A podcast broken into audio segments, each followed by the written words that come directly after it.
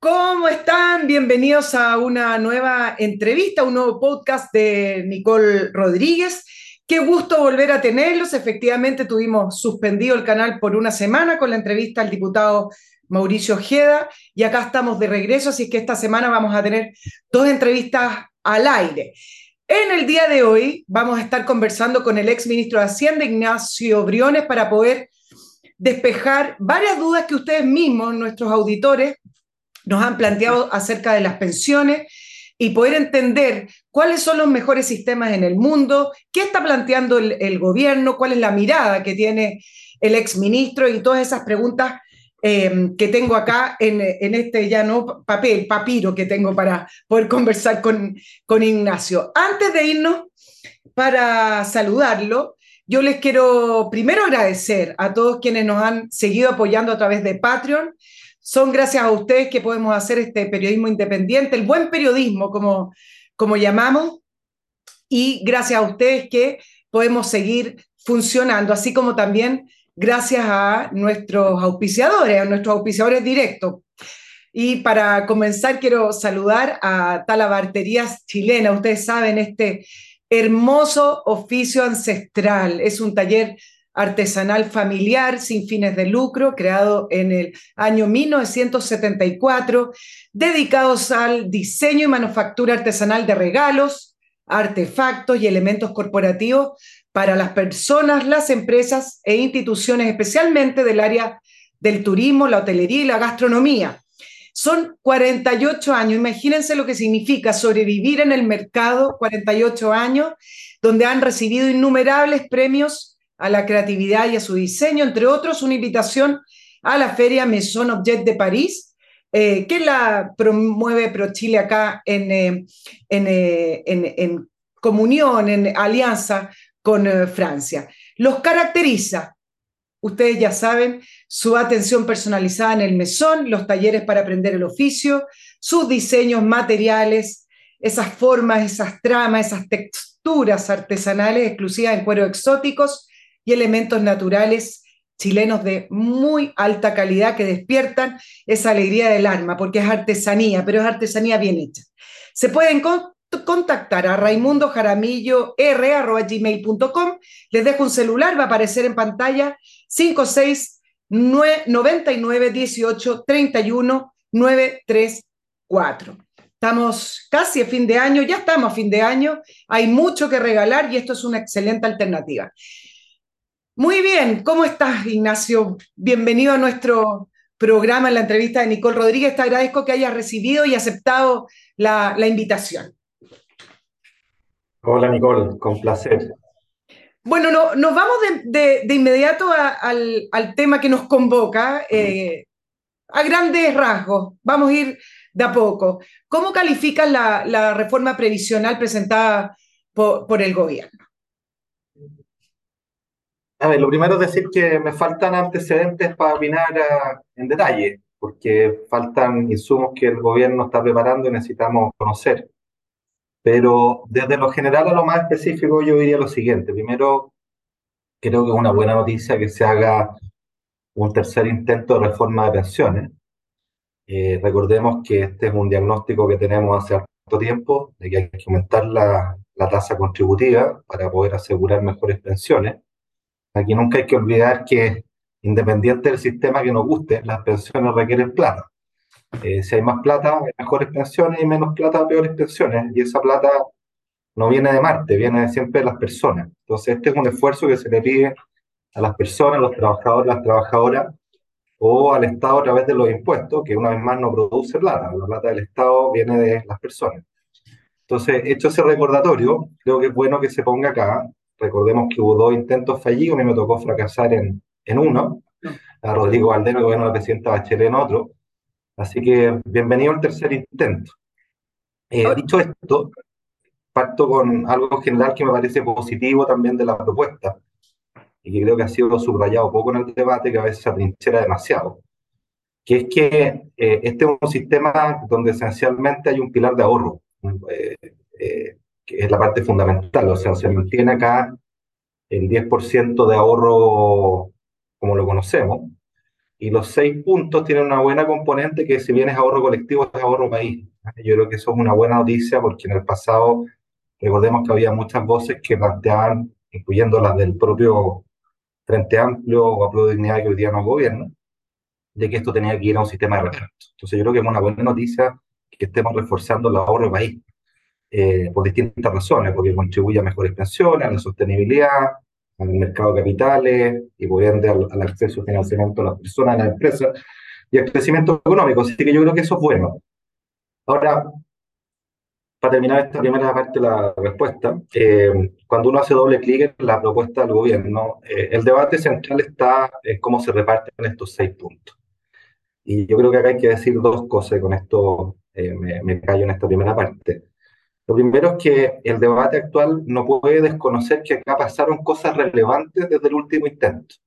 hay dos cosas relevantes que han pasado. Lo primero es la PGU.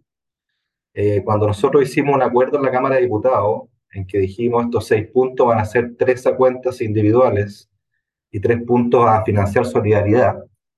Eh, eh, hoy día tenemos una PGU que para que tengas un orden de magnitud, Nicole, equivale en plata a, cuatro puntos de cotización.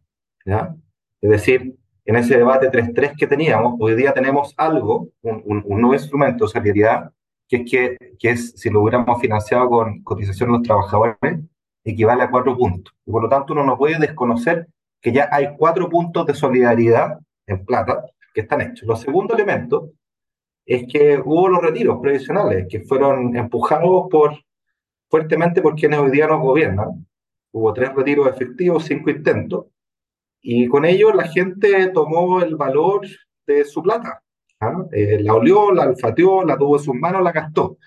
Y eso hace que las personas hoy día sean más propensas que cualquier esfuerzo contributivo adicional vaya a sus cuentas. Y eso podrá gustarnos o no gustarnos, pero es. ¿ya? Entonces, esos son dos elementos. Y por último, como decía, la, la discusión va a estar en cómo se dividen estos seis puntos. Eh, y la otra cuestión es las famosas cuentas nocionales, que es una palabra como que cuesta entender porque es bien abstracta, pero que en el fondo es un vale por, es una promesa, es un registro virtual de un cierto monto que se promete que es más bajo que el valor que hubieras obtenido con el retorno real de esos activos invertidos eh, en el mercado de capitales. Y yo creo que ese va a ser un elemento central de la discusión. Sí, ahora voy, voy a ir por parte, vamos a hablar de la PGU, de las cuentas nacionales, em, pero mencionaste una palabra que me parece que es clave en esto y que tiene que ver con nos guste o no un sistema previsional de cierta manera. Y el sistema previsional debe ser lo más adecuado posible para financiar buenas pensiones, con buena tasa de reemplazo, pero también adecuado, me imagino, al tamaño de la economía y al, al, al tamaño del crecimiento o la productividad de un país, ¿no? Entonces, más allá de lo que nos guste o no, quizás la palabra solidaridad siempre suena bien, pero ¿cuáles son los mejores sistemas de pensiones que otorgan esas condiciones que yo te mencionaba? Bueno, cada, cual tendrá su postura, digamos. Partamos por lo que no son buenos sistemas de pensiones. Los sistemas de reparto son, son malos sistemas de pensiones porque mm, básicamente se enfrentan con un problema de transición demográfica. Y esto de nuevo no es algo que guste o no guste, sino que es. Eh, ¿En qué sentido? En el sentido que para que, para que tengamos un orden de magnitud, si nosotros tuviéramos un sistema de reparto en Chile, Resulta que simplemente porque mañana van a haber eh, mayor proporción de, adultos mayores que de población activa que financia esas pensiones, eh, la carga o el esfuerzo contributivo que tú tienes que pedirle a las personas sería el doble que el actual. Y a 50 años más sería tres veces el actual. Entonces eso es una mirada de, de justicia intergeneracional es tremendamente injusto, porque básicamente tú le estás pidiendo a, la, a, los, a nuestros hijos eh, que pongan el doble lo que pusieron sus padres y a nuestros nietos que pongan el triple lo que pusieron sus padres, padres para, o su abuelo, más bien para hacerlo sostenible. Entonces, esos son malos sistemas, no son sostenibles, son pan para hoy, es un, es un, es un, es un placebo que permite salir del paso eh, varios años, pero que a la larga es más sostenible. Y por eso que los sistemas basados en ahorro tienen una, una gran ventaja, que es que ese problema de transición demográfica por construcción, por diseño, no se produce, porque el, el, el, match es uno a uno, es decir, tú ahorras para ti misma mañana. No hay un problema de que haya más Nicole Rodríguez mañana o más Ignacio Flores mañana, somos los mismos.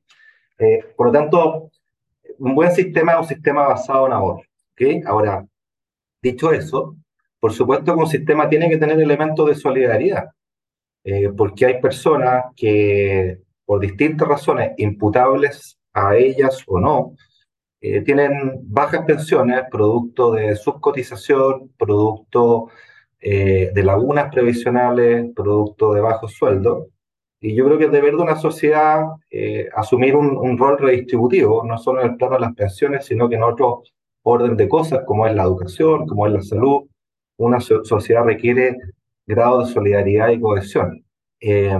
por eso que el, el sistema que tenemos en Chile y de alguna manera lo que también plantea a grandes rasgos la propuesta del gobierno es un sistema que tiene una fuerte componente de ahorro que resuelve este problema del reparto, pero también tiene un elemento de solidaridad donde ahí la pregunta es, ¿vamos a hacer solidaridad con las cotizaciones de los trabajadores y las trabajadoras o vamos a hacer solidaridad más bien como se ha hecho en la PGU con impuestos generales donde le pedimos un esfuerzo a todos? Claro, yo en, esa línea te iba a preguntar eh, si acaso los impuestos generales no son suficientemente solidarios, es decir, todos eh, en, el día a día estamos aportando algo a la sociedad. Y además te quiero agregar un componente, yo no sé cómo tú lo miras esto. Eh, no solamente uno tiene solidaridad desde el punto de vista del pago de impuestos que uno hace con su propio trabajo a los impuestos generales, sino que el trabajo mismo es parte de una cadena solidaria de un país. Me da la impresión que hay ciertas posturas de, desde el gobierno en que miran el trabajo como una condición particular, como que las ganancias se, llegan solamente a la persona que está trabajando, como que se lleva, eh, trabajó y tiene esa isla y se lo llevó para la casa y es de disfrute para particularmente e individualmente, pero el trabajo en sí mismo es parte de una colaboración de la sociedad. Entonces, ¿no te parece que los impuestos generales ya son suficientemente solidarios para sustentar las mejoras que debiera tener el sistema previsional? lo primero, el trabajo, el retorno al trabajo es esencialmente privado. Yo, yo discrepo un poco contigo. Ahora, es cierto que hay una externalidad positiva, porque el trabajo enriquece, realiza, pero también genera crecimiento económico, genera oportunidades, lo mismo que el emprendimiento. Entonces, separo esas dos cosas para y no confundir los conceptos. Respecto a los impuestos eh, generales, eh, yo soy partidario de que la mayor parte de la solidaridad la hagamos con impuestos generales, por una razón bien sencilla, que es que de nuevo es como un dato aritmético, que uno puede gustarle o no gustarle, pero es.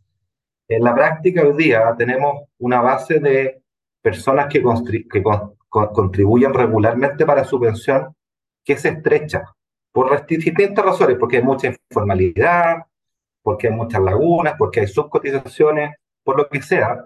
El dato práctico, y esto viene a la Comisión Bravo, en Chile hoy día, de 100 personas que van a jubilar, es como si, es como si, en promedio, 35 de ellas hubieran cotizado durante toda su vida ininterrumpidamente y 65 no lo hubieran hecho nunca. ¿ya? Entonces, ahí es donde tenemos un problema que a mi juicio esta reforma no aborda con suficiente profundidad. ¿Cómo hacer que todos contribuyamos algo? Cómo formalizar. Eh, y, la consecuencia que se sigue de esto es que cuando tú haces solidaridad general, cargándole la mano a esos 35 que contribuyen, bueno, por definición le estás pidiendo un esfuerzo mayor que si todos contribuyeran. Y eso te lleva a plantear que idealmente el, sistema tributario, es que todos contribuyemos, contribuimos ahí, eh, podría ser un mejor, eh, un mejor mecanismo. Y respecto a tu pregunta, si la carga tributaria es suficiente o no en Chile, las cargas tributarias no son un dogma, no están grabadas en piedra. Dependen de las circunstancias y los niveles de desarrollo de los países. Sí, no, no decía si era suficiente, simplemente lo estaba integrando al concepto de solidaridad, es decir, a modo general, si acaso los impuestos generales ya no son suficientemente solidarios porque uno entrega parte de su trabajo constantemente, a eso me refería con el concepto de... Pero, pero, pero hay, hay, dos discusiones, o sea, por ejemplo, hay una, hay una discusión que es políticamente incorrecta plantearla, eh, pero bueno, eh, hay que decir las cosas como son nomás. Eh, cuando, cuando se habla de la brecha de carga tributaria que tenemos respecto a los países de la OCDE, correctamente medida en torno a los cinco puntos del producto. 5 puntos del PIB, eso es lo que nos falta. Ahora hay que decir que también nos faltan 15 mil dólares de ingreso per cápita. Entonces uno no puede saltarse una cosa, no puede saltarse etapas en esto. Pero bueno, son, son esos cinco. Cuando tú haces doble clic en esos cinco, resulta que esos cinco vienen completamente, prácticamente íntegramente de los impuestos a la renta. Y cuando le haces doble clic, en realidad vienen del impuesto a la renta de las personas, no de las empresas. ¿ya? Y vienen de las personas por dos razones. Una, es porque en Chile muy pocas personas pagan impuestos. Tres de cada cuatro chilenos están exentos de pagar impuestos a la renta, algún impuesto a la renta. En los países OCDE, que solemos citar, la inmensa mayoría contribuye con impuestos a la renta en algún grado. ¿ya? Eh, la segunda razón es que entre aquellos que pagamos impuestos a la renta, las tasas promedio son bajas relativas a los países con los que nos gusta compararnos. Yo te voy a dar solo un ejemplo.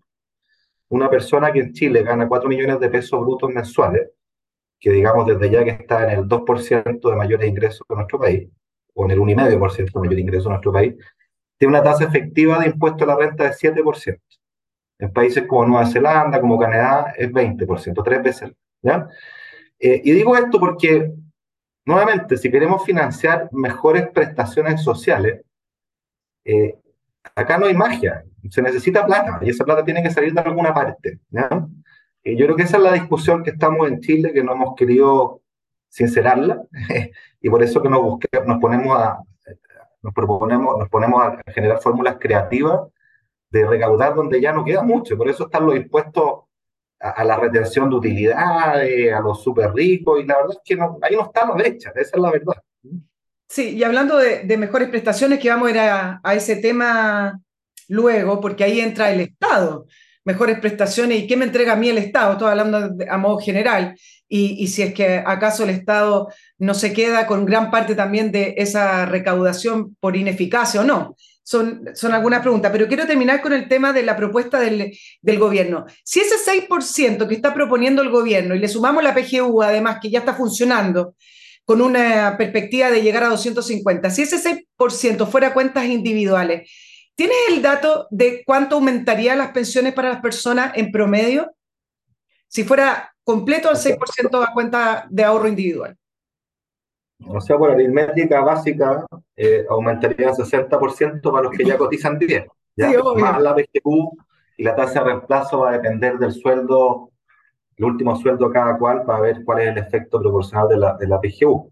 Entonces, aritméticamente, eh, no cabe duda que si ese 6% fuera íntegro a las cuentas individuales, para esas personas les aumentaría más que si va eh, a este esquema propuesto con el gobierno. Y pero, pero hay que decir una segunda cosa.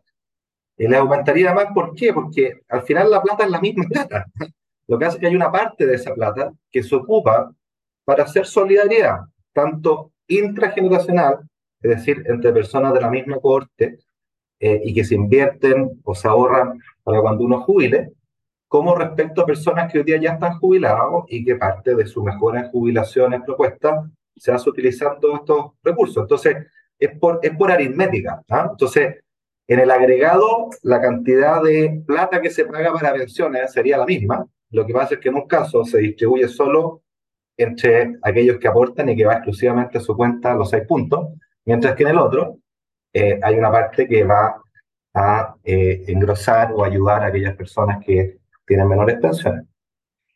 ¿Cuánto, Ignacio, crees tú? Bueno, yo, yo conozco la propuesta que me imagino que tú estabas de acuerdo que hicieron durante el gobierno de Sebastián Piñera, pero ¿cómo debiera ser un, un, proyecto de reforma previsional equilibrado entre lo que aporta el trabajador, entre lo que aporta eh, el Estado, pero además sumándole el nuevo componente que es la PGU, ¿no? Porque algunos analistas decían, bueno, el gobierno envió este proyecto de reforma con un 6% adicional pero dejando de lado lo que ha aumentado las pensiones con la PGU, no, no está considerando ese factor. Después respondieron que sí, bueno, yo no tengo claro si eh, la reforma de pensiones presentada tal cual incorpora el elemento de la, de la PGU. Eh, ¿Cómo debiera ser, eh, Ignacio, tal cual como lo presentaron ustedes durante el gobierno de Sebastián Piñero, los da una vuelta y tú, tú crees que debiera ser con distintos elementos en, los componentes, no 3-3? Me gustaría saber... Vuelvo a mi comentario original, que es súper es importante este punto. Cuando nosotros teníamos el 3.3, no había PGU. ¿ya? O sea, es como si nosotros hubiéramos dicho, vamos a hacer cuatro puntos de solidaridad, que es lo que eh, vale la PGU, eh, y hagámoslo, en este caso, con cotización de los trabajadores, ¿ya? Eh, pero entre medio está la PGU, entonces creo que esta, este debate no puede plantearse como si no hubiera habido PGU. O sea, construimos un peldaño que antes no teníamos, y lo que queda ver entonces es el peldaño siguiente al que queríamos aspirar, cuánto nos falta por llegar. Ya completamos una parte. Este es un punto que ha planteado el profesor Joseph Ramos, y creo que tiene todo, toda la razón, y David Bravo ha dicho lo mismo. O sea, acá veamos los números, veamos cuál es la tasa de reemplazo que queremos lograr, ¿ya? Eh, y preguntémonos cuánto ha contribuido la PGU y cuánto nos falta. ¿ya? Pero no, no se puede uno desentender de la discusión. Dicho de otra manera, si es que ya hubo la PGU, que equivale a cuatro puntos de cotización, esto es, da para pensar que una parte mayoritaria de los seis puntos de cotización adicional debiera ir a la cuenta de los trabajadores. Si antes era 3.3 sin PGU, uno diría, bueno, ahora con PGU debería ser 4-2 o no sé, pero más que 3-3. Eh, y yo creo que ese es un elemento que ha estado ausente en la discusión, pero que creo que sin duda en el Congreso va a ser, va a ser levantado. ¿Tú tienes confianza o no sé si confianza es la palabra, pero ¿te hace ruido o crees que va en la línea correcta que sea el Estado el que centralice toda la recaudación y que pasa a ser un, ente trascendental eh, en, la administración de las pensiones, así como en la inversión, independiente que contrate a terceros, en eh, atender además a todos quienes contribuimos eh, y preocuparse de la rentabilidad y de pagar. ¿Te parece que el Estado chileno, como está hoy actualmente, es capaz de hacer eso de una manera eficiente y transparente? No, yo creo que no. A mí me preocupa ese punto creo que tener un, monopolio estatal que concentre tantas funciones, con la aspiración de que sea ese Estado el que ejecute por sí mismo en el mediano a largo plazo esas funciones, porque en la transición el proyecto plantea delegarlo, licitarlo. Eh, creo que sería mucho más beneficioso que si vamos a concentrar esas funciones, se liciten esas funciones, tal cual como ocurre hoy día con el Fondo Seguro de Cesantía que está licitado a un ente privado, que de hecho son las, las FP de Chile, que funciona re bien. O sea, ahí está la información, de forma oportuna, ahí están los pagos, ahí están las cuentas, ahí está la comunicación con los trabajadores, eh, funciona. Entonces, creo que si vamos a ir a ese esquema, un esquema en que se separen las funciones, eh, tiene mucho más sentido para mí que esto sea en un marco licitado eh, a la menor tarifa, dado un cierto servicio que se, que se, que se determina a que lo haga el Estado, porque mira, los chilenos saben esto, si lo, lo, ven y lo sufrieron en la crisis además, o sea, pregúntale a alguien que haya tenido que recurrir al COMPIN durante la crisis, ¿cómo le fue? Yo conozco demasiados casos de personas que esperaron meses, pregúntale a las personas que están a propósito de la PGU, que son 600.000 personas, que hay, varias miles de ellas que todavía no les pagan. Entonces, yo creo que hay que, eh, tener realismo, ¿ah? hay que ver cómo está funcionando el Estado, nos falta. Y dicho lo anterior, eh, yo sí quiero decir que a mí eh, no me parece mala la idea de dividir las funciones y, que los administradores de nuestros fondos se dediquen a aquello que son buenos, que es invertir. Creo que baja una barrera a la entrada para que haya muchos más actores en el mercado que sean capaces de, de, invertir y obtener retorno para los fondos de los trabajadores, que es lo que construye una pensión. Aumenta la competencia, baja las barreras a la entrada eso no me, no me desagrada lo más mínimo. Si, si realmente se hicieran cargo de las falencias que tiene actualmente el, el, sistema de pensiones, no el sistema, las pensiones que son bajas, no alcanzan, pongámonos en esa, en esa línea. Y, por ejemplo, simplemente se subiera la edad de jubilación que a mi modo de ver y por lo que he leído, es tremendamente baja. Hoy en día una persona de 60 años, ¿cómo se le va a estar financiando prácticamente 30 años de jubilación? O sea, poniéndonos en los máximos, 60 y 65 años no tiene que ver con los tiempos que estamos viviendo, ¿no? Uno. Y dos, aumentar, por ejemplo, también ciertos grados de o ciertos niveles y ciertos puntos de la cotización individual, haciéndonos cargo quizás de las lagunas, haciendo esos pequeños ajustes. ¿Es suficiente, por ejemplo, sin hacer estos nuevos pilares, esta nueva gran reforma centralizando la, la administración o no es suficiente? En el fondo, lo que estoy preguntando es si es suficiente haciéndonos cargo de los dos grandes problemas que tiene hoy eh, las pensiones, que son bajas, es decir, subiendo la cotización y subiendo la edad de, jubilación. A ver, son varias cosas. Yo creo que eh, subir la edad de jubilación es fundamental, porque al final la pensión eh, es un monto de plata que tú distribuyes en los años que te quedan de vida una vez que terminas de trabajar. Y si las personas están viviendo mucho más años, bueno, para el mismo monto ahorrado durante tu vida, eh, vas a tener una menor mensualidad. Eso es aritmética básica. Entonces, si uno quiere asegurar una cierta tasa de reemplazo, es decir, una cierta proporción de tu último sueldo, eh, creo que subir la jubilación es, un imperativo y de hecho de uno debería dejarla de, forma flexible y adaptable para que si la esperanza de vida sigue subiendo, eh, bueno, esto también cambia. No olvidemos que entre el 80 y hoy día, la esperanza de vida de los chilenos ha subido casi nueve años. Eh, y estamos hoy día en niveles de países desarrollados. Entonces, y eso va a seguir ocurriendo. Entonces, uno no, no, no puede hacerse trampa en el solitario. Ese es un elemento. El otro elemento clave, clave, yo lo gozaba antes, es que tenemos que hacer que más personas contribuyan. Y eso implica reforzar la formalización de nuestro mercado laboral. Eh, insisto, la, la, base de cotizantes hoy día es estrecha y las pensiones independientes del sistema que nos guste es una cantidad de plata y la plata es como el área de un rectángulo, es la base por la altura. ¿ya? Y si la base es estrecha, sube la altura todo lo que quiera, pero va a tener siempre un área pequeña o una recaudación pequeña. Entonces, acá la clave es cómo tú fomentas la formalización o cómo piensas en mecanismos alternativos en que todos contribuyan. Nosotros, yo en particular, hace varios años, como ministro también y, eh, y antes, he planteado una fórmula de, de, de, ahorrar a través del consumo, es decir, que todos pongamos algo a través del consumo. Por ejemplo, agregando un punto más en la boleta, que no sería un IVA, sino que sería una línea que dice aporte para la pensión. Es una forma de recolectar esa plata. No todos tenemos una pega formal, pero en cambio todos consumimos. Entonces esa es una manera de que todos aportamos. Y la gran crítica que se hace es que esto es regresivo. Sí, el impuesto al consumo, una recaudación a través del consumo regresiva, pero se puede transformar en progresivo, como, bueno, repartiendo ese monto en partes iguales, eh, eh, lo que quiere decir que una persona de menores ingresos aporta uno, recibe tres, súper progresivo, y una persona de alto ingreso eh, aporta tres y recibe uno. Entonces, esa es una manera de involucrarlos a todos y, de poder ir ampliando esta base de contribuyentes. Quizás yo no te entendí bien, pero ¿cuál es la diferencia en separarlo del IVA si igual te están cobrando un punto más para a modo general uno diría, bueno, me subieron el IVA, o yo lo entendí mal. Es que al final la cuenta va a salir igual. Es una distinción sutil pero importante. Porque Semántica, ¿no? En el fondo tú la boleta hoy día se separa el impuesto al valor agregado. Tú compraste algo por 100. Sí, claro.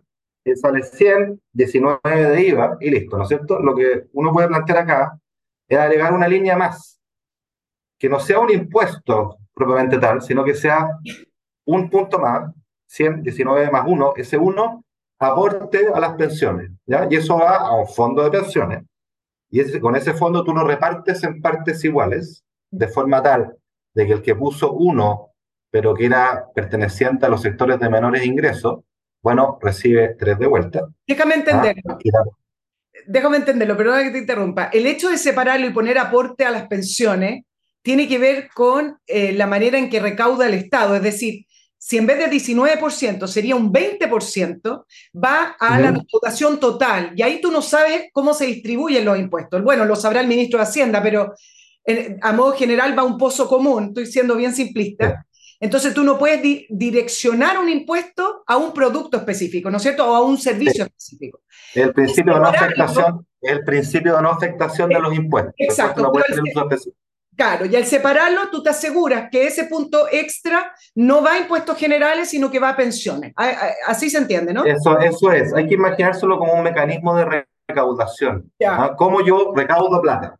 En el caso tradicional, recaudamos plata a través de una retención del 10% en nuestra planilla de sueldo. ¿ya? En este otro caso, que es como que hacer fuera de la caja, es recaudar en lugar de a través del trabajo formal, a través del consumo. La distinción está en que no todos tenemos un trabajo formal y por eso que la base de aportes tan estrecha, el número de personas, pero todos, independientemente de que seamos formales e informales, consumimos. Entonces es una manera de aportar y se puede hacer súper progresivo, eh, de forma tal de que las personas de menores ingresos que van a decir, oye, pero aquí estoy pagando uno más, ¿cierto? Pero usted está recibiendo tres de vuelta para su pensión. Sí, yo entiendo que esa fue parte de la propuesta desde horizontal que, que estuve el otro día leyendo, pero te voy a dejar plantear una pregunta porque tengo que saludar a otro de, de mis auspiciadores acerca de las cuentas nacionales o quizás no solo de las cuentas nacionales, sino del 6% que vaya a un fondo de, reparto, un fondo colectivo, considerando el Estado y si es posible, dado las características actuales de nuestro Estado chileno, si es posible que esa plata no la veamos y termine siendo eh, absorbida por la burocracia o incluso eh, con la posibilidad de ser, eh, no sé si se dice robada, pero destinada a otros, a otros fines. Antes de que me responda, la puedes pensar, quiero saludar a Master Cook Casino, que son estos servicios gastronómicos que otorga Master Cook, pero de una manera muy elegante, de una manera muy particular, con unas, un servicio que hacen eh, atendido, como dicen ellos, por sus propios dueños que están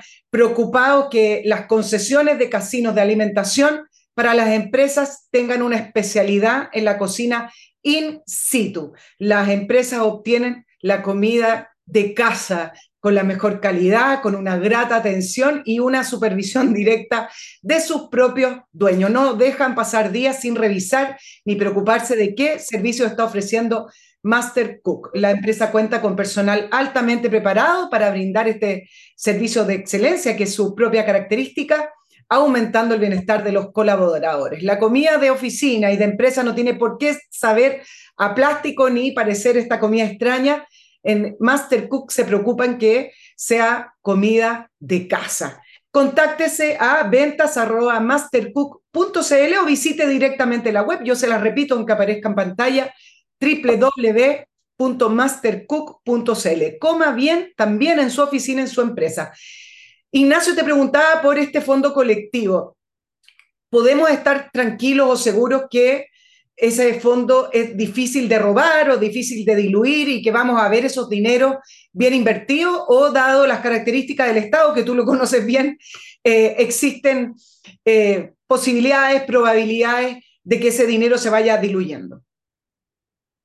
A ver, dos cosas. Lo primero eh, entender bien qué son las cuentas nacionales, que insisto, suena como del más allá. Es, una cosa bien. Son un poco del más allá. Constructivista. es, una cosa bien constructivista, es un, un, artefacto. ¿Qué es lo que hace la cuenta nacional? Porque es una promesa de un pago, en lugar, se preguntarán ustedes, de tener un pago, una plata que ingresa a mi cuenta y que renta lo que tiene que rentar. Eh, la, la, la respuesta está en que la cuenta nacional, al hacer esta promesa, este vale por, usted tiene derecho a esto, eh, ese derecho a esto significa eh, un retorno menor que el que ese esto obtiene en el mercado de capitales. Es simple, si yo pasé 100 eh, y ese, esos 100 tienen un retorno de 4% en el mercado de capitales, a mí no me van a pagar 4, me van a pagar 2, ¿ya? En ejemplo puede equivocarme en los ordenos de tú, pero perfecto del, del ejemplo. ¿ya? Entonces uno se pregunta, bueno, ¿y, qué pasa con los otros dos? Los otros dos se ocupan, ¿no es cierto?, para hacer solidaridad y en particular para hacer reparto, para pagarle o mejorar las pensiones a aquellas personas que ya jubilaron.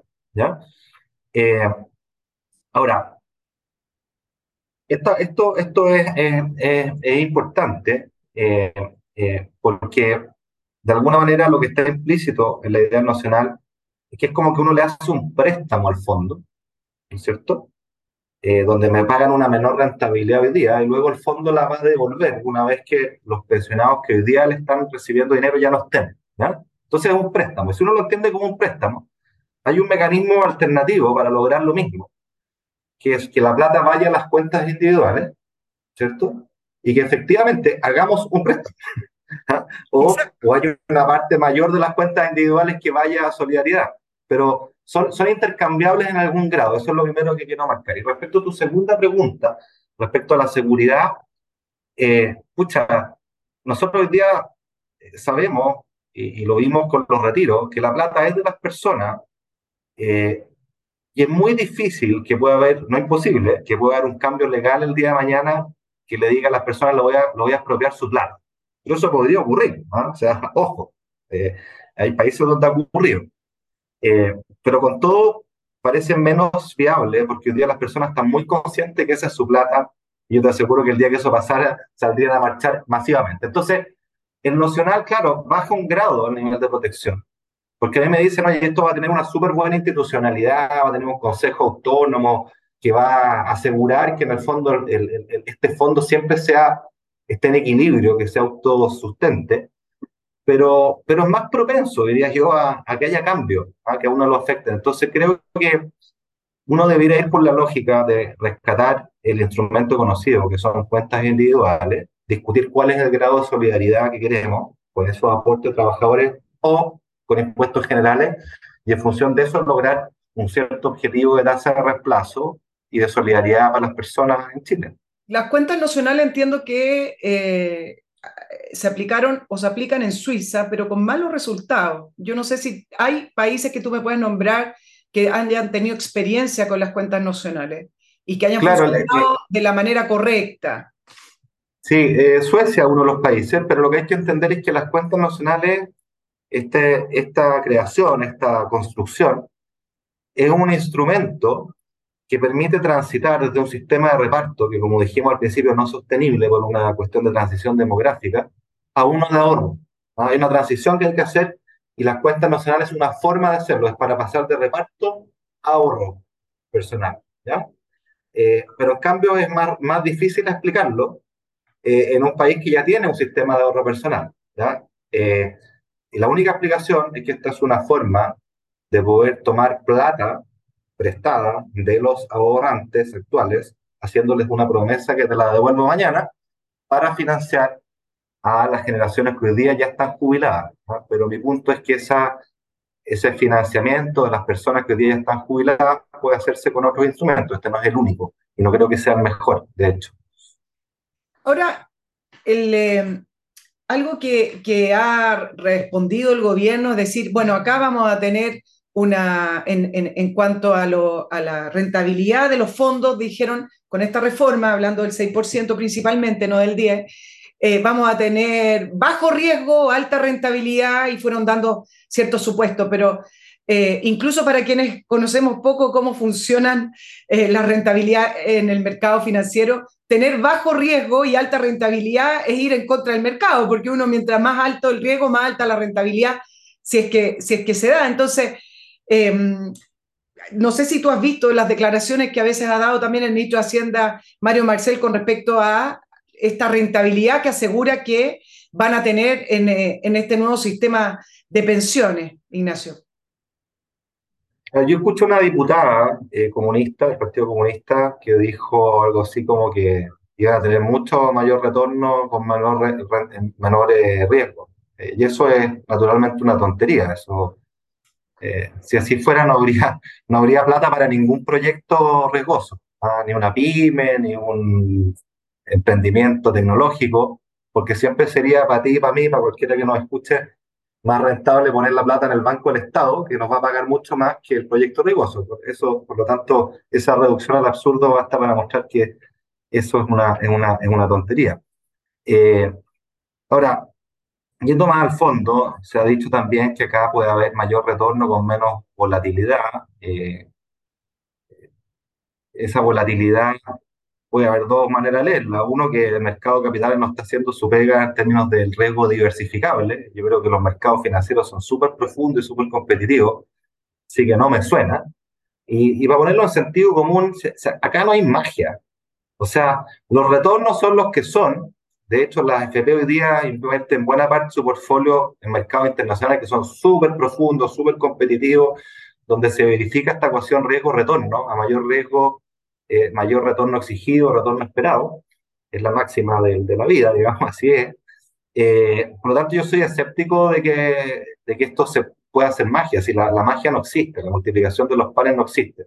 Pueden haber ciertas ganancias de eficiencia que están por verse, eh, pero que en cualquier caso no son lo que te cambia eh, la vida. O sea, yo siempre pongo este ejemplo, mira, si la FP de Chile renunciaran a sus utilidades históricas, netas de encaje.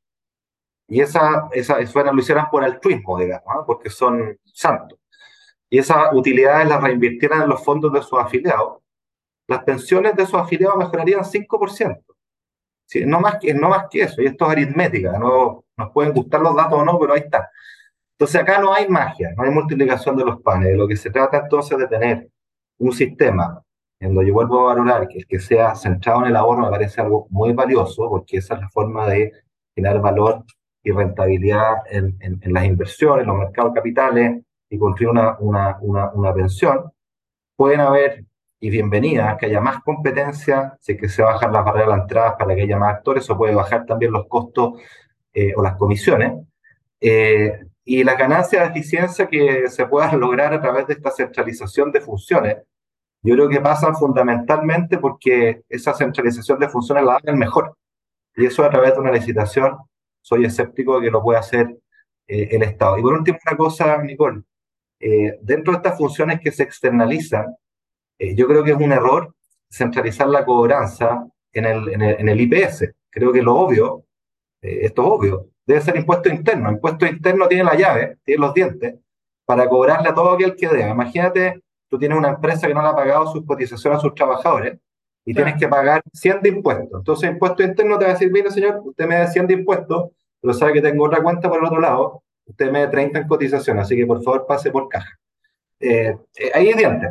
E, exacto. Ahora, tengo muchas preguntas de la AFP, pero antes de eso, a propósito de aumentar la base de, contribuyentes, de, la, base de quienes cotizan, eh, y acá se empiezan a mezclar eh, todas las situaciones que al final componen el tejido de, la economía y de, eh, de, un país. Porque hablábamos acerca de la informalidad, ¿no es cierto? Pero también no me pregunto, y, ahí le, lanzo la, la interrogante, Ignacio, si acaso la informalidad no tiene que ver también, pueden haber otros factores que los hay, con que el mercado laboral se ha ido poniendo cada vez más rígido y la gente trata de evadir los contratos porque dice, bueno, si yo contrato a esta persona, yo después ya no quiero lidiar con la dirección del trabajo, no se puede despedir, o incluso en el caso de sindicatos se van a huelga y tienen más poder que, que la empresa, nadie me da la razón, es un lío, no contrato a personas, prefiero hacerlo por el lado y, y les pago directamente. Tiene que ver también el aumento de esa base que queremos con que el mercado se ha hecho muy rígido y al final, en vez de atraer eh, la formalidad de los trabajadores, ha ido ahuyentando la formalidad de los trabajadores. Sí, yo creo que algo de eso hay, sin duda. Yo acabo de estar en Perú participando en el CADE, que es como el equivalente a nuestra NADE. Perú es un país que tiene 75% de informalidad. En América Latina el promedio es 50, nosotros estamos en 30 y subiendo. Y este es un drama, o sea, este es un tema fundamental que hay que abordar. O sea, no hay contrato social que se sostenga con altos niveles de informalidad por dos razones. Primero, porque a los pocos que son formales les sobrecargan la mano. Y en segundo término, cuando eso ocurre, aquel que le sobrecarga la mano en un momento dice, ¿sabes qué? Es harto injusto. Yo me estoy poniendo, mi vecino no, para financiar un bien público, así que me uno a los que son informales, que es un poco la impresión que tú tienes. Entonces acá, primera acción hay que facilitar la vida de la formalización a las empresas que parten. Yo conozco muchos emprendedores que intentan el camino de la, formalidad, pero es tan engorroso, tan difícil, tan discrecional que terminan tirando las hojas.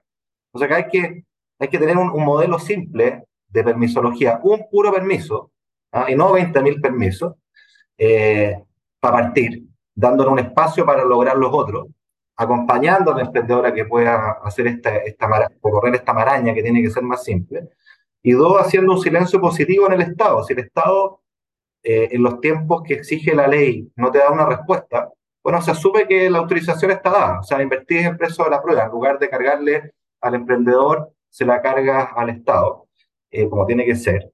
Y lo mismo respecto al mercado laboral, donde yo creo que hay que bajar trabas, hay que tener más elementos de, que permitan la adaptabilidad y la formalización. Esa es una cosa. Y la segunda cosa es fundamental, porque esto nada es fácil.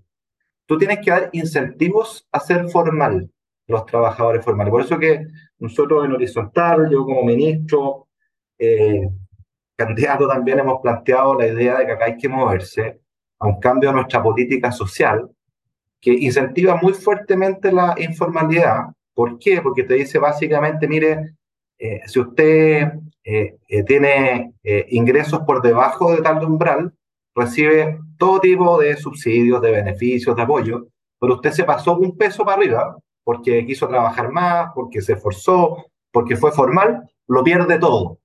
Y a mí eso me lo decían las personas en la calle, concretamente. Entonces yo creo que hay que invertir la lógica, hay que decir, ¿sabe qué? Acá premiemos el esfuerzo, premiemos a ese trabajador, esa trabajadora formal, que no le alcanza su plata, con una transferencia directa en dinero que complemente su sueldo. Un poco la lógica de lo que hicimos con el ingreso mínimo garantizado, que es un buen punto de partida, hay que ampliarlo. ¿Y esa es la señal cuál es? ¿Sabe qué? Para usted es más beneficioso ser formal que informal. Ahí está el premio, eso disminuye la desigualdad, aumenta la formalización y recauda. Sí, claro, pero yo me refería a la relación laboral con los trabajadores entre trabajador y empresa, en el sentido de que cuando uno ve otros tipos de modelos, por ejemplo en Estados Unidos, donde no hay que dar tantas razones para despedir a una persona. Voy a ponerme políticamente incorrecta porque nadie habla de, de que es bueno despedir eh, empleados. El punto es que las empresas necesitan flexibilidad y a veces necesitan empleados y a veces no. Y así van sumando y restando en base a cómo va la, la economía, en cómo va el mercado.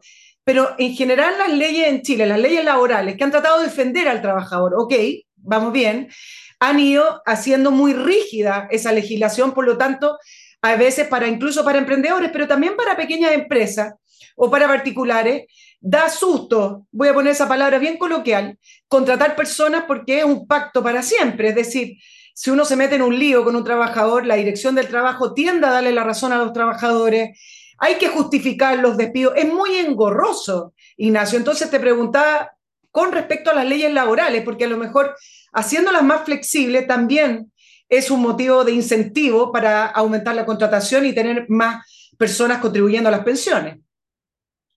Yo creo que hacerla mucho más adaptable, acorde al siglo XXI. Este es un siglo de muchos cambios vertiginosos. Hemos visto lo que ha pasado en años recientes simplemente. Eh, donde las empresas en la peor crisis que hayamos conocido en 100 años tuvieron la capacidad de adaptarse notablemente, las pequeñas, las medianas, las grandes, y en parte mi intuición es que eso fue posible, porque de alguna manera el Estado permitió, fue menos, menos eh, eh, que en tiempos normales. Entonces yo creo que la adaptabilidad es una cuestión fundamental y tiene que ir de la mano de una, un piso de seguridad, de protección social. Si tú quieres tener más flexibilidad, que implica tomar más riesgos, ¿cierto? También tienes que asegurar una, una red de protección que sea más robusta. Es lo que el ministro Velasco hace muchos años hablaba del modelo eh, danés de la flexi seguridad. Yo creo que es un modelo súper bueno, súper interesante, un piso de protección, pero con mucha adaptabilidad para arriba, porque lo requerimos para adaptarnos a, a un mundo que es cambiante. Eh, y tienes razón tú, cuando las reglas son tan difíciles de, de aprender, de cumplir eh, y tan rígidas, eh, bueno, efectivamente la, la, informalidad emerge. Sí, te dejo plantear, tengo que saludar a mi, a mi tercer auspiciador, pero te quiero preguntar acerca de la AFP, Ignacio. ¿Cuál es el, te la voy a preguntar así, cuál es el gran pecado de la AFP según tu, tu visión con respecto al, al sistema que nos rige hace más de 30 años. Antes, si usted está pensando en ir al aeropuerto y no sabe cómo irse, si llamar a un transfer, un, un Uber, si llamar a, un taxi, pero no sabe si le van a cancelar la visita, bueno, no se preocupe más, utilice su auto y vaya directo a MC Parking, que es la solución para estacionarse de una manera económica y fácil y muy cerca del aeropuerto. Usted simplemente reserva online su sitio en MC Parking, llega directamente al estacionamiento desde, por ejemplo, autopista Vespucio Norte, también puede llegar por Costanera Norte y un bus de MC Parking lo lleva a la puerta del aeropuerto con sus maletas.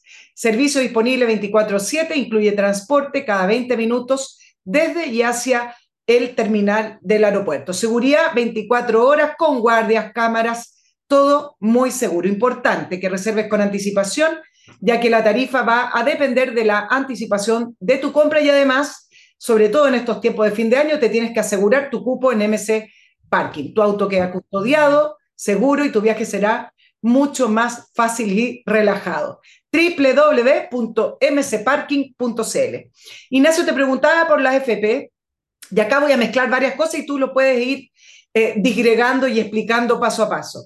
En general, está esta, esta idea y esta realidad de que las pensiones son bajas, pero después, durante muchos años uno veía, uy, pero las utilidades de la AFP son tremendas, se hicieron millonarios, incluso tan millonarios que varias AFP se vendieron a, a fondos extranjeros. Eh, y entonces dice, bueno, ¿cómo es que quienes son dueños de la AFP se fueron enriqueciendo cada vez más, pero sin embargo las pensiones permanecieron así y a veces tengo rentabilidad negativa, a veces tengo rentabilidad positiva, pero al final del día, cuando la gente fue recibiendo sus pensiones, eran pensiones bajas. Entonces, quiero saber cuál es el gran pecado de la AFP, las utilidades, eh, el hecho de haberse enriquecido quienes fueron sus principales dueños en, el origen de, de la AFP en haberlas vendido a fondos extranjeros y ahí también volver a enriquecerse, el no haberse preocupado quizás socialmente de que estaban entregando pensiones bajas. Dame un, poco tu diagnóstico y tu, mirada con respecto a la AFP. Difícil, compleja pregunta. Primero, partamos por lo que las AFP han hecho bien. Yo creo que en esto hay bastante consenso. Las AFP han hecho un muy buen trabajo de obtener retorno por los fondos previsionales que los trabajadores están obligados a aportar. Eso es indudable. Hay un trabajo de muy buena calidad en términos de retorno. Eh, la AFP también ha sido tremendamente diligente en asegurar que la plata esté ahí, que no se pierda, eh, en, llegar al usuario. Eh, aquí el caso de los retiros es bien interesante porque las AFP fueron capaces de pagar en, en tiempos récord. eso el Estado no hubiera podido hacerlo jamás. Eh, jamás, ¿ya? Eh, entonces, pero, pero los concentros han hecho una buena pega de rentabilizar, de rentabilizar los fondos, que es el mandato principal para el que están convocados. Déjame ponerlo de otra manera. Si es que no hubiéramos tenido AFP y hubiéramos tenido el Estado una gran AFP estatal, suponiendo que tienen el mismo retorno que lograron la AFP, tendríamos el mismo problema de pensiones de hoy día, porque este problema no responde a que las AFP no hayan hecho buenas inversiones ni ha hecho rentar la plata responde a uno, que contribuimos poco de nuestro sueldo, 10%. Dos, que hay muchas personas que no contribuyen, por las razones que sean, lo que hablábamos delante. Y eso es independiente de la lo Habrá dicho lo anterior, y creo que también dentro de, la, de, de, varios personas, eh, expertos en políticas públicas, hay, hay, consenso en esto. Creo que la, la FP hicieron un poco eh, el trabajo de explicar lo que hacían, de educar financieramente de explicar cómo funciona el sistema de pensiones. Hoy día las personas saben más porque llevamos tres intentos, porque este tema ha estado en el tapete, porque hubo los retiros. Si piensa que antes los retiros había gente, mucha, que pensaba que la plata no existía y había aquellos que se dedicaban a difundir esas mentiras y lo siguen haciendo. Entonces, al final, las opiniones y muchas veces las fake news van creando realidades. Y tú tienes dos opciones, o escondes la cabeza como la avestruz y dejas que pasen y se instalen, o haces pedagogía, ¿no es cierto? Y explica. Yo siento que eh, lo segundo no, no se hizo bien, ah, honestamente, y dejaste que se instalaran muchos mitos respecto a las bajas pensiones en Chile, que poco o nada tienen que ver con, con el rol de la AFP. Insisto, si la AFP regalaran todas sus utilidades, eh, las pensiones subirían 5%, no es más que eso. Entonces, eh, pensar que, que es por el lucro que las pensiones son bajas, creo que no se, no se corresponde con, con los números y la evidencia más básica. Pero acá entramos al tema político, porque al inicio de la entrevista hablábamos que hubo dos intentos, este es el tercero, de hacer la reforma de pensiones. Primero fue Bachelet y después fue el gobierno Sebastián Piñera, donde tú eras el ministro de Hacienda. Entonces ahí uno se pregunta, bueno, entendiendo, me imagino, el Congreso, la realidad y la necesidad de aumentar las pensiones, ¿cómo es que fueron pateando este tema hacia adelante? no aceptando discutirlo, porque ni siquiera se alcanzó a discutir la reforma de pensiones de, Michelle Bachelet. No recuerdo, y acá tú me puedes eh, hacer y refrescar en la memoria, Ignacio, si alcanzaron a, discutir algo de la reforma que ustedes presentaron en el gobierno de Sebastián Piñera, pero al final de cuentas no se hizo nada por aumentar las pensiones. Entonces surgen varios temas. Uno, la primera pregunta es ¿por qué? Si es una, era una urgencia, ¿Por qué no se sentaron a discutir independiente de que la reforma o el proyecto ingresado no haya sido del gusto o de la idea de varios ahí adentro del Congreso? Y dos, si es que las AFP contaban con protección política para no cambiar nada y permanecer tal cual como cuando fueron creadas. Em, ¿Por qué no se avanza en este tema tan importante donde hay un diagnóstico? Eh, hay varias razones. Hay un primer tema que los economistas llamamos inconsistencia dinámica, que las decisiones que tú tomes hoy tienen resultados en muchos años más. O sea, las mejores las pensiones las vas a ver cuando tú te jubiles. Y por eso que en la práctica todas las reformas tienen un componente de mejorar pensiones aquí y ahora. O sea, tienen un componente de reparto. Porque con lo primero nomás no vuela. a ningún diputado, ningún político le interesa. Eh, porque es algo que no le va a traer ningún aplauso hoy día. ¿ah? Eh, y, cuando lleguen los aplausos él va a estar muerto. ¿ah? Y eso es independiente del color político. Yo creo que esa es una parte de la respuesta. La segunda parte es que tenemos un sistema político hoy día que está aquí completamente disfuncional. Ese es el problema de fondo, súper fragmentado. Y esa fragmentación, acompañada de mucho discolaje, mucho díscolo, hace realmente muy, muy difícil, me tocó sufrirlo en carne propia, lograr acuerdos. Y la verdad que todas estas reformas relevantes requieren acuerdos. Y esos acuerdos suponen que tú nunca vas a tener tu primer mejor, siempre va a ser algo que va a ser entre medio. Y, y uno tiene que entender y vivir con eso y entender que eso es lo realista, eso es lo posible, avanzar en la medida de lo posible, avanzar voluntaristamente respecto a un ideal, es un error garrafal porque implica no avanzar. ¿ah? Pero esta fragmentación hace que en este tema y en varios otros no hemos logrado acuerdos. Nosotros en el gobierno del presidente Piñera logramos un acuerdo a en la Cámara con este 3-3, que luego se paró en el Senado, eh, avanzamos en la conversación eh, con algunos senadores, la senadora Goich, el senador de que tenían muy buena voluntad. Pero la verdad es que en el resto no había mucha disposición a avanzar, porque ¿cómo le iban a dar el triunfo al presidente Piñera? Y esa es la lógica, lamentablemente, que impera en el día a día. Tu, tu derrota es mi triunfo, pero en realidad este es un juego suma cero y no avanzamos. Y eso es así en educación, eso es así en reformas pro productividad, y es lo que nos tiene empantanado. Entonces, Acá yo sé que fome el tema, pero si no cambiamos el sistema político y el sistema electoral de forma tal de que haya menos partidos, con más incentivo a la colaboración y con menos incentivo al discolaje, vamos a seguir pedaleando en este, en este baile de máscara, donde tenemos tiraneo permanente de izquierda a derecha, un juego suma cero que nos deja en el mismo lugar donde partimos. Y obviamente la gente se aburre porque compra de buena fe, toma de buena fe las promesas que se hacen y al final del día ve que no se avanza. Entonces, Ahí está el problema de fondo, creo yo. ¿Tú, ¿Tú, crees que la AFP contaron con protección política durante estos más de 30 años para no, no hacer reformas? También hay un componente en, en, esa línea más allá de la fragmentación que es ahora, pero durante muchos años tuvimos el, el sistema binominal.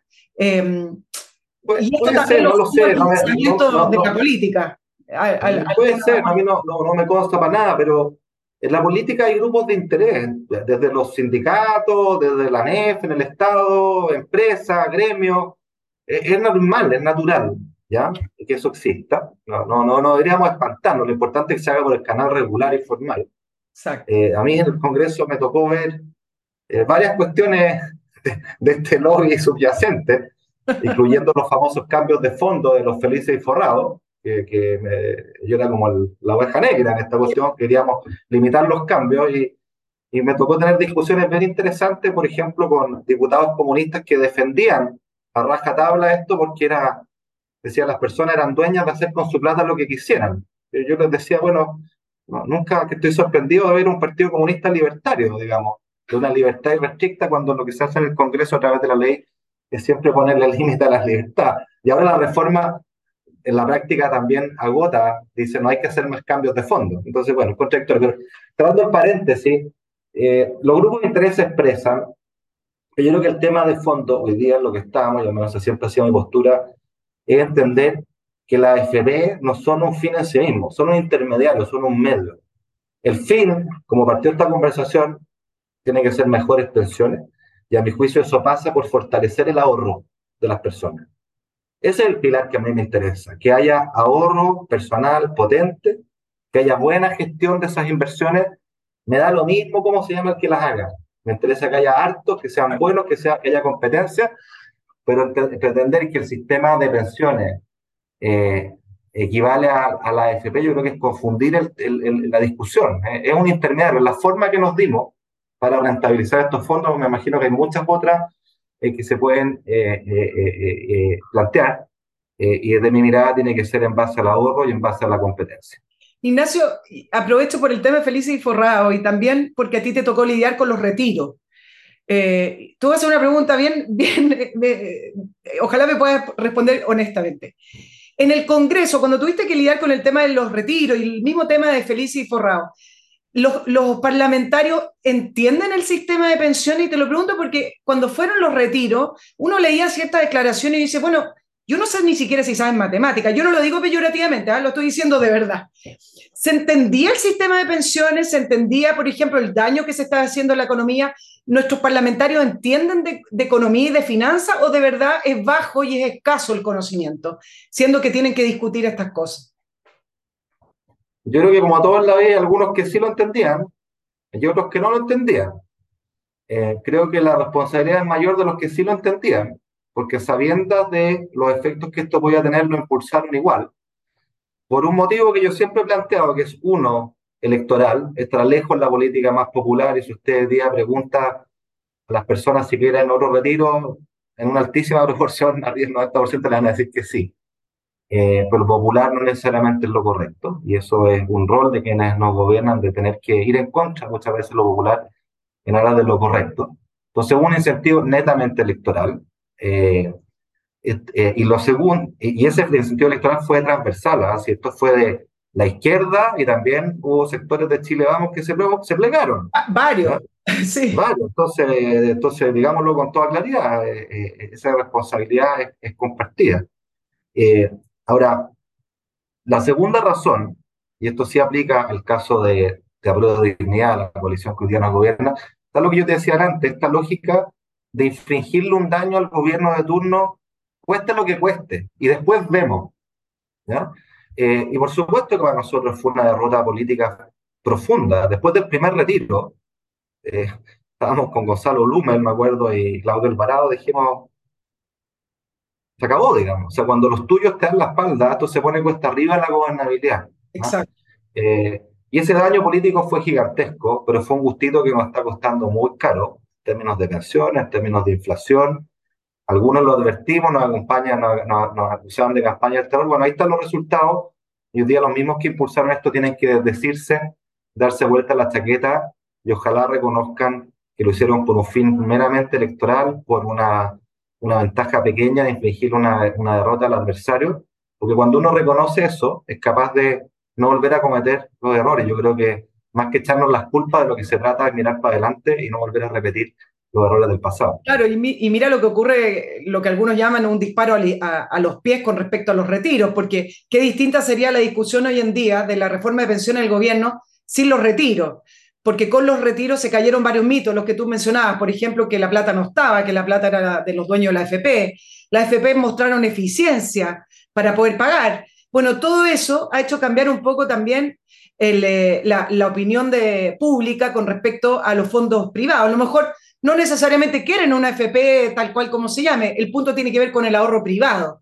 Y muy distinto es hoy en día cuando uno ve las encuestas en que mayoritariamente la gente se inclina por el ahorro individual, por la propiedad privada, por la libre elección, por, por tener derecho a herencia y todos esos conceptos que me parecieron que se reforzaron con los retiros de pensiones. Yo, yo creo que claro que cambió el, el eje de la discusión y cambió, cambió, eh, cambió el panorama para el gobierno.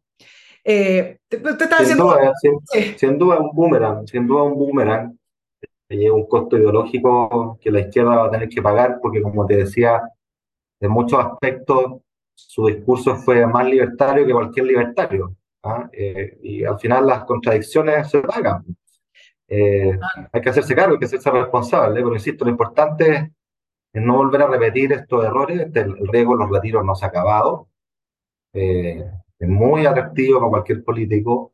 Creo que nos hace un daño terrible, lo que refuerza la necesidad que ojalá podamos avanzar en, en una reforma previsional, aunque yo me como que en los términos que está planteada, la reforma, no hay ninguna posibilidad de lograr un acuerdo. O sea, el gobierno tiene, está lejos de tener mayoría en el Congreso, ni siquiera tiene demasiado ordenada su propia casa. Entonces, esta discusión va a ser difícil. ¿ah? Ojalá se dé, ojalá se logren los espacios de acuerdo, pero no va a ser nada fácil. Ignacio, yo sé que te tienes que ir, te voy a hacer la última pregunta. Independiente de la necesidad de aumentar las pensiones y de hacer una reforma, pero hoy, entendiendo que está funcionando el PGU, ¿tú hubieras ingresado una reforma de pensiones cuando estamos ya en eh, no sé si llamarlo entrando o ya estamos en una crisis eh, económica para, para el país, donde todos los índices nos muestran que no vamos a crecer, muy por el contrario.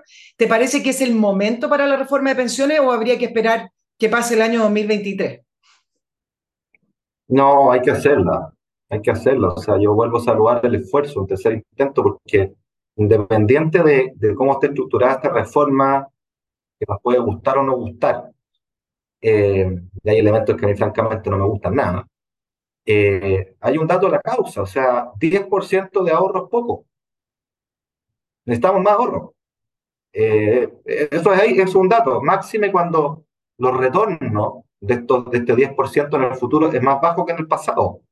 ¿ya? Entonces, eso es ineludible, o sea, no podemos hacernos los lesos. ¿ya?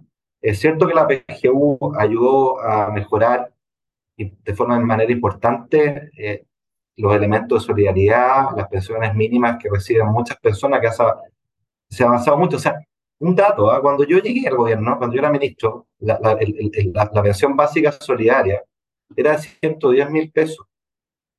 ¿ya? Hoy día con la PGU estamos en 200 mil pesos. El medio la subimos a 167 mil pesos. ¿ya? O sea, acá había un avance. Quítale la inflación, estaba hablando de un incremento de un 70% real. Claro, alguien dice, sigue siendo poco 200 mil pesos. Eh, bueno, todos nos gustaría tener más, pero esto, todo esto hay que financiarlo. No nos podemos saltar pueblo. Entonces, creo que ese es un elemento, pero no podemos olvidar que nuestra tasa de ahorro para las pensiones sigue siendo baja, hay que incrementarla, hay que abordar los temas que tú señalabas de la jubilación y combatir con mucha fuerza la informalidad con sus efectos, generar mecanismos alternativos para que todos aportemos. Eh, y por eso yo insisto en el mecanismo del ahorro a través del consumo, creo que puede ser una, una, una, una propuesta en esa dirección. Yo sé que te tengo que dejar y para que no me reten los auditores, íbamos a conversar sobre gasto en el Estado, el tamaño del Estado, eh, cómo se utilizan los impuestos en Chile, la falta de transparencia. Yo, yo siempre he soñado con un sistema, Ignacio, que uno entre al, a hacienda.cl o gobierno de Chile.cl y que uno pueda entender lo que recaudaron un año, cómo está distribuido y en lo que lo están gastando. Es, que tengo una noticia, te tengo una buena noticia ahí. Bueno, dame. Nosotros lo hicimos el día uno, que fue muy bien recibido. A todos los contribuyentes, cuando hacían su declaración de renta en abril, le llegaba una ficha personalizada donde decía, estimada Nicole, queremos agradecerle por su aporte, con sus impuestos y su esfuerzo al erario público usted ha aportado tanta plata en impuesto a la renta, te decían tu monto exacto, tanta plata en impuesto al consumo en IVA, una estimación en función de tu ingreso, y esto se ha gastado así. Y se mostraban las principales partidas. Si tú aportaste, no sé, un millón de pesos al año, te decía, mira, su aporte en salud fue de 150 mil pesos, su aporte en educación de 183, hasta que sumar el millón. Entiendo que eso se mantiene. E, eso llegaba a 3 millones y medio de contribuyentes, estaba abierto para aquellos que no son contribuyentes, pudieran eh, el sistema confeccionarles una ficha con la estimación de su aporte con el impuesto del valor agregado, el IVA. Eh, yo creo que es, una, es fundamental que el Estado tenga súper alta transparencia y que asegure que la plata se gasta bien. O sea, al final, ¿cómo le vas a pedir un esfuerzo a las personas? Porque la plata del Estado, insisto, viene siempre a las personas. Sería inmoral pedirles un esfuerzo sin una, una rendición de cuenta que muestre que esa plata se gastó bien, que llegó donde tenía que llegar y no que se quedó en el camino. Creo que eso es algo que no tenemos que cansarnos de, empujar. Nosotros hicimos esfuerzo en esa dirección con una agenda de mejor gasto público, se lograron avances importantes, evaluación de programas, eh, ahorros de plata que fueron direccionados a las prioridades más importantes. Y yo creo que hay que seguir en ese camino porque para pedir hay que dar, para pedir hay que mostrar lo que uno hace y ese es el deber del Estado. Bueno, yo creo que fue esencial además separar el IVA. La, eh, pocas personas que cada vez que compraban estaban pagándole un 19% al Estado. Es decir, aumentar la noción de contribuyente. Sí, creo que el, el, Estado tiene que hacer un esfuerzo por transparentar y gastar mejor. Pero la mejor manera de hacerlo es que la gente presione. Y para que la gente presione es tener noción de contribuyente, no que, que las empresas son las que pagan impuestos o los más ricos. Todos contribuimos al Estado y esa noción de contribuyente me parece que en Chile todavía no, no está. pero te voy a liberar, ya me van a retar. No tengo que ir, sí, bueno, bueno, quedo feliz conversando más, pero tengo que pasar. Bueno, a Ignacio Briones, ex ministro de Hacienda, académico, ex candidato presidencial de Bópoli. Otro tema que se nos quedó, lo de Bópoli. Hubo elecciones hace poco, pero no puedo hacer una entrevista de tres horas, si no nadie más va a querer darme... Otro día, otro día me invita de nuevo. Feliz Muchas gracias, Ignacio Briones. Nos estamos viendo. Gracias. Chao, chao.